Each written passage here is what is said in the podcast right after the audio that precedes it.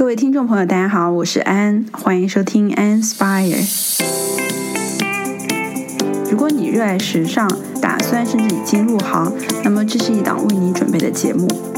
每一期我都会邀请一位好玩、有料又爱聊天的时尚从业小伙伴，从他的角度跟大家聊一聊他的入行故事和工作内容，带大家一起看看这个行业在时尚杂志、Fashion Week、明星红毯之外真实的样子。希望正在收听的各位都能在节目里收获灵感，跟我们一起在搞时尚的路上跑起来。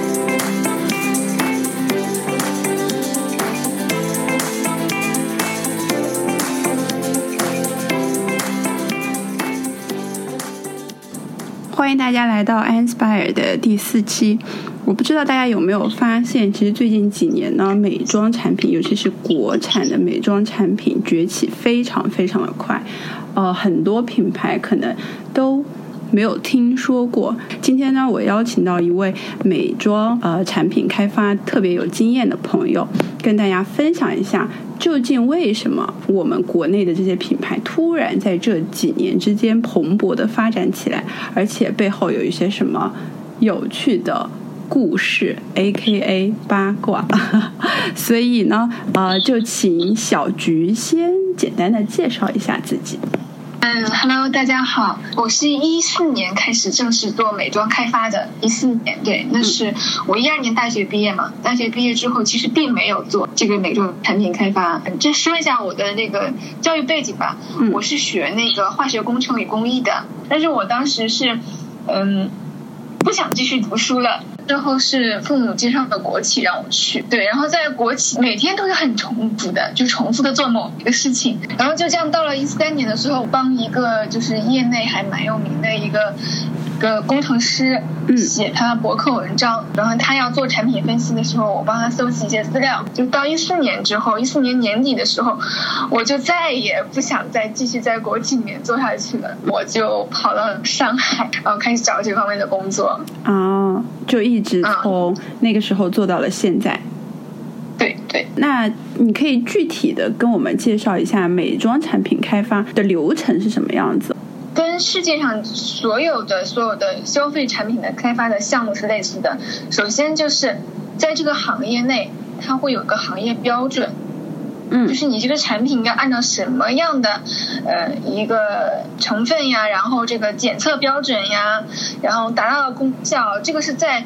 每个国家都有自己的行业标准的，嗯，那么根据这个基本的一个一个一个要求之下，那么我们产品开发就是说，一是接到一个需求，这个需求可能来自，比方说我的经销商，来自我的底下的销售人员，来自我的老板等等，这都是一个需求，他会说啊，我我们想在公司卖一个什么类型的产品。然后这时候我们内部就会有团队就会去研究这个需求，就是去探索这个需求是否在我们公司的产品体系下是可行的。那么可行呢？然后定位出了这个可行性的目标之后，我们会把这个目标跟我们自己的品牌做一个结合，然后提出来一个文档式的一个就是说开发需求，给到研研发实验室。实验室根据我提的这些具体的需求，然后来实现我的产品样品。那么外观部分的话，我们也会跟上级、跟下级、跟各个渠道的相关的这些、这些、这些同事也好、客户也好，去商量，就是到底这个产品想要一个什么样的外观、什么样的一个材质、什么样的包装，把这些都都理出来之后，然后之后就确认样品，样品确认完了之后，就拿给工厂。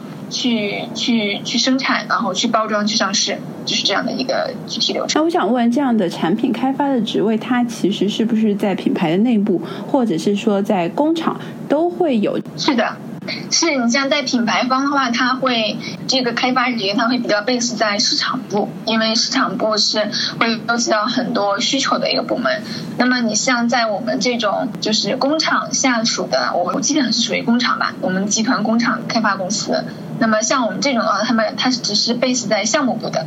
对我们就是就是专门就是一个新品新品的一个项目部，专门负责公司的新品开发，每个月吧以月为单位的去收集市场上的新品，然后看这些新品跟我们现在已经上市的产品比，有没有什么值得我们学习的部分，然后去搜集一些网络上呀，或者是现实中人们的需求，看能不能开发成解决大家需求的一些产品。哦，那这个我觉得很有意思。你觉得这一个职位上面来讲的话，其实最需要的一个能力是关于对于成分的了解呢？比如说你有这个化工的一个背景，呃，还是说其实是研究？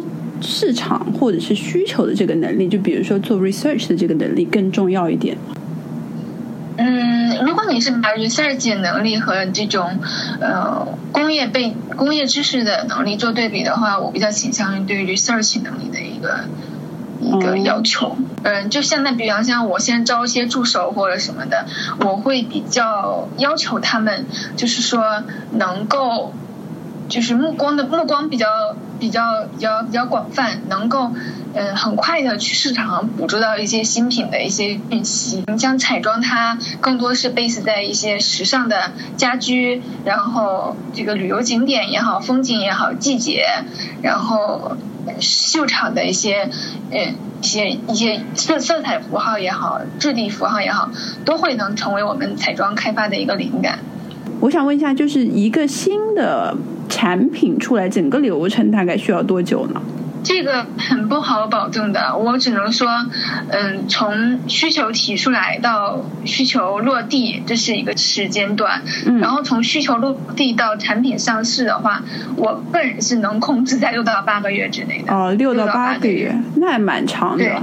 因为是这样子的，因为彩妆有很多时候会涉及到就是那个外壳包装的一些一些修改。你像阿玛尼，阿玛尼那个 logo 那个盖子上那个扣子，那个其实是开他自己阿玛尼的丝丝膜模具，就那一个一个盖子，它它在国内哦，我不知道国外为什么会那么快。它在国内的话，做这一个盖子的时间是三个月。Oh my god！那 Oh my god！那我觉得真的，我觉得也不必吧。Je me baladais sur l'avenue, le cœur ouvert à l'inconnu. J'avais envie de dire bonjour à n'importe qui, n'importe qui, et ce fut toi. Je t'ai dit n'importe quoi, il suffisait de te parler pour t'apprivoiser. Oh, Champs-Élysées. aux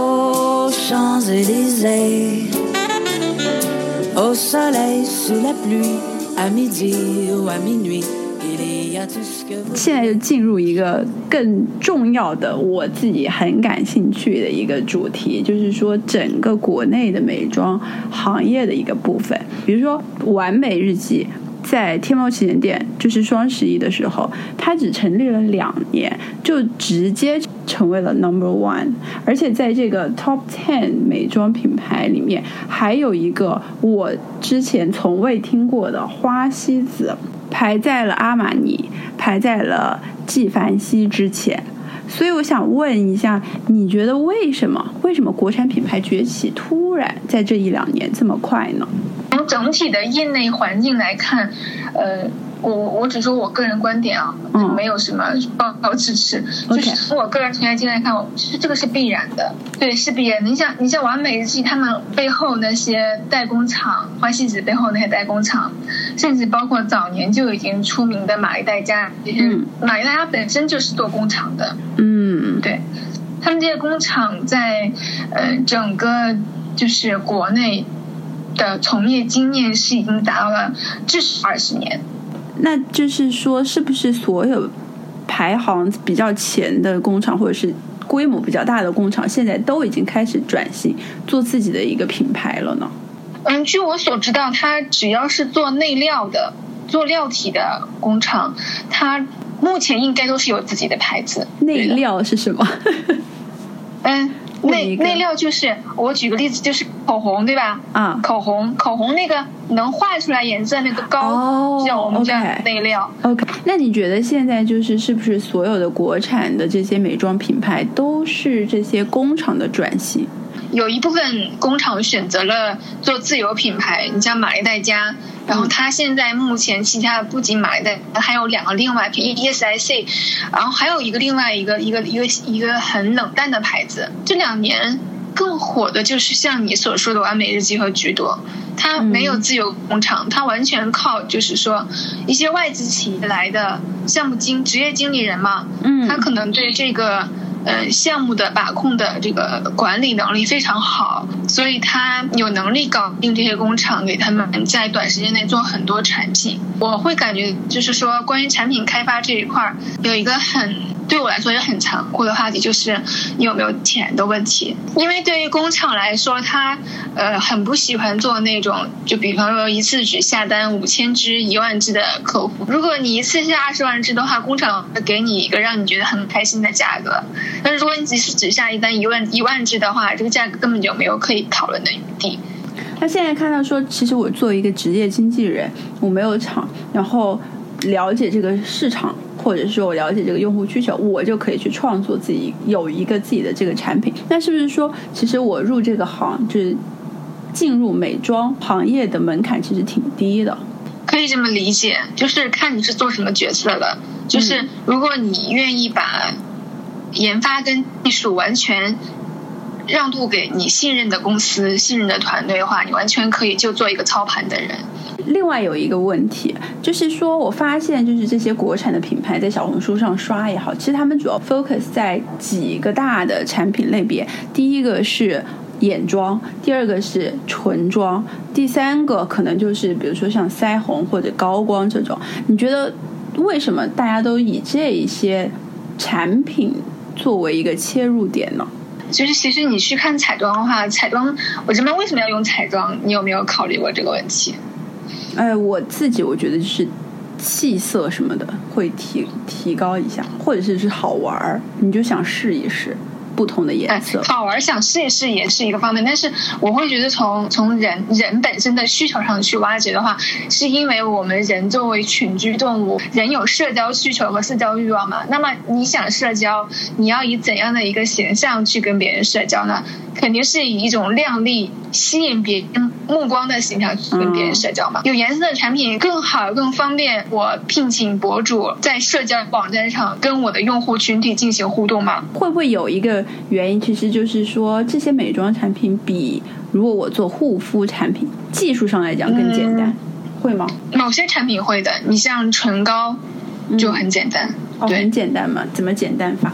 传统意义上唇膏它它就是蜡质膏体，其实彩妆整体的技术上，我我个人观点啊，它是要比护肤简单一点点，但是但是这两年我我们国内外的技术人员也有在。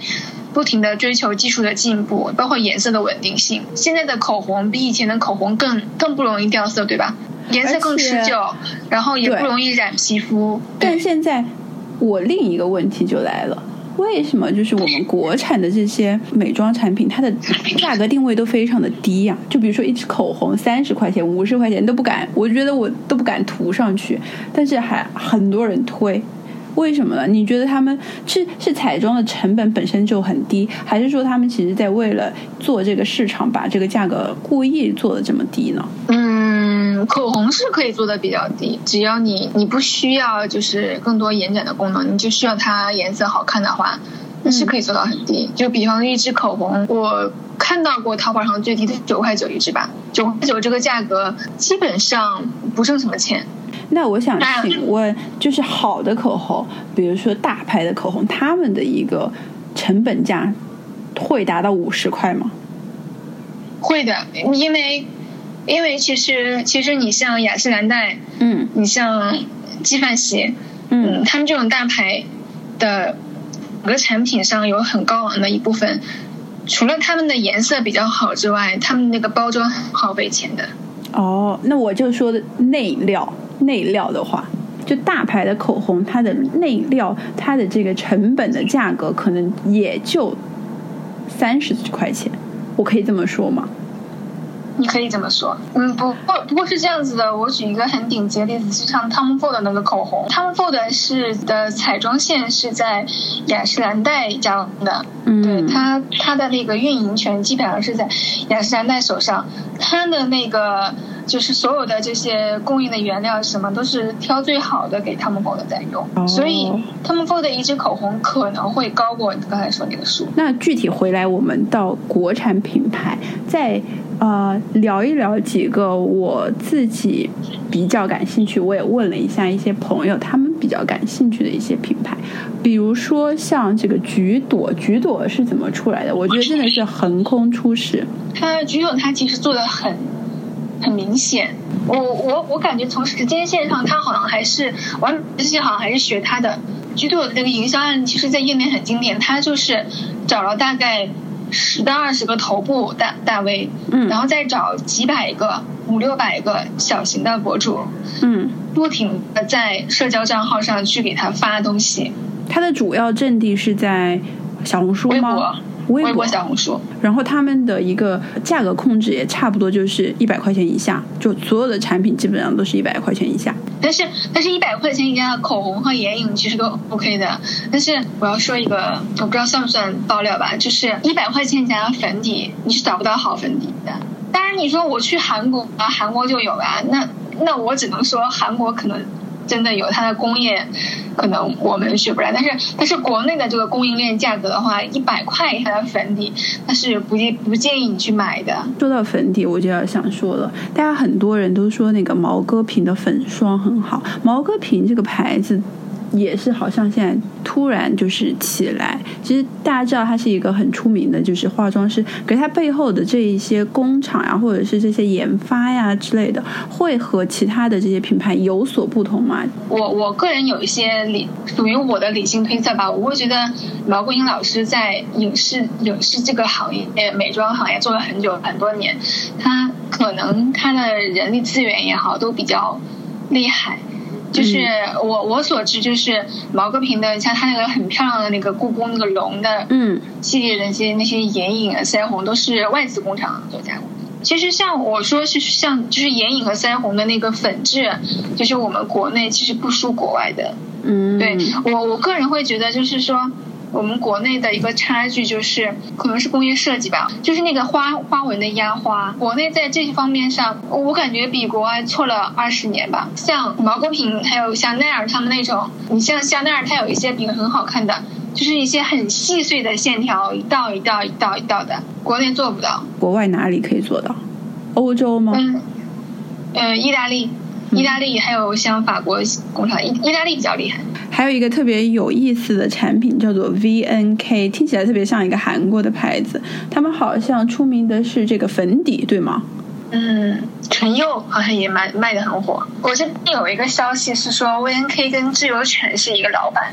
智优泉是什么？也是一个淘品牌，但是智优泉就很值得拿来聊一聊。就是大概十年前我还在念书的时候，这个牌子就在市场上火了。知优泉这个牌子，它一开始是就做一件事情，抄别人。它去年的时候，品牌做了一个清洗，清理掉了所有的抄袭的东西。它把那些大牌，像雅诗兰黛、欧莱雅这种大牌的包装的那个样子给你做出来，那它卖的很便宜。然后就卖，比方说雅诗兰黛那个小棕瓶眼霜，嗯，它它雅诗兰黛卖几百五六百对吧？嗯，但是它卖多少？它卖二十九。What？不是叫眼霜？可是它的这个 texture 啊，这些功效啊，肯定不一样的呀。对，肯定不一样。但是就是那么一个图片长得很像。看它也仍然可以把这个生意做到二十年。他卖，他也不在一线城市卖，他就卖卖那种四线、四线、五线城市。VNK 就是他知优泉形象升级以后，又开了一个牌子，就是知优泉可能是比较低龄的、比较可爱的，嗯，然后 VNK 可能就是很时尚一点、sexy 一点，我看起来的感觉。对对对对对，就是这样两种的一个区别。那我另外有一个问题，我们讨论的这些所有的国产的品牌里面，你觉得其实他们？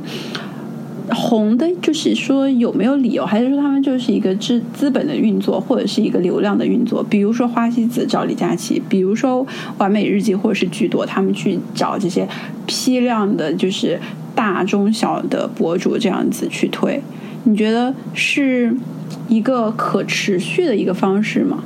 我不觉得这是一个可持续的行为，我比较信任质量好的产品牌吧。嗯，质量好的，那么。刚才我们讨论的牌子里面，其实或多或少，我都会觉得它，并不是所有产品都很好用。毛戈平可能比较好，因为它它的质量都是都是创始人自己把关的嘛。毛戈平大概多少钱？其实我不太知道。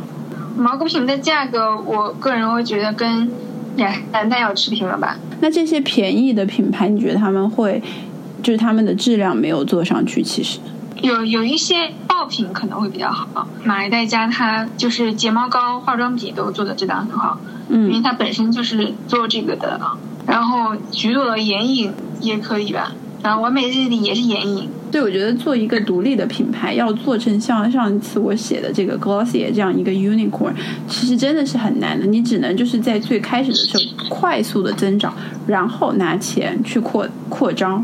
我感觉这一个是一个比较普遍的玩法。而我们现在这一些大部分的国产品牌，其实做的也是同样的事情，就是先把这个 market。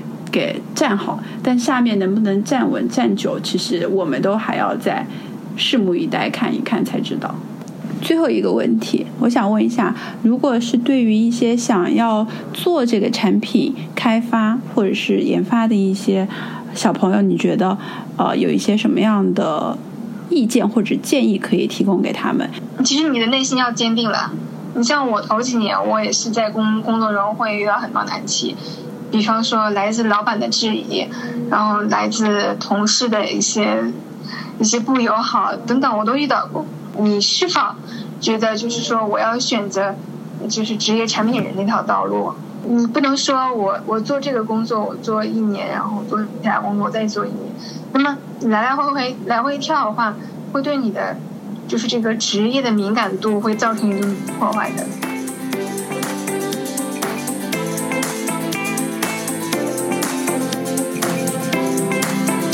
如果你想要了解更多关于时尚营销的案例和趋势，欢迎关注我的微信公众号 a n n Stan。我们下期再见吧。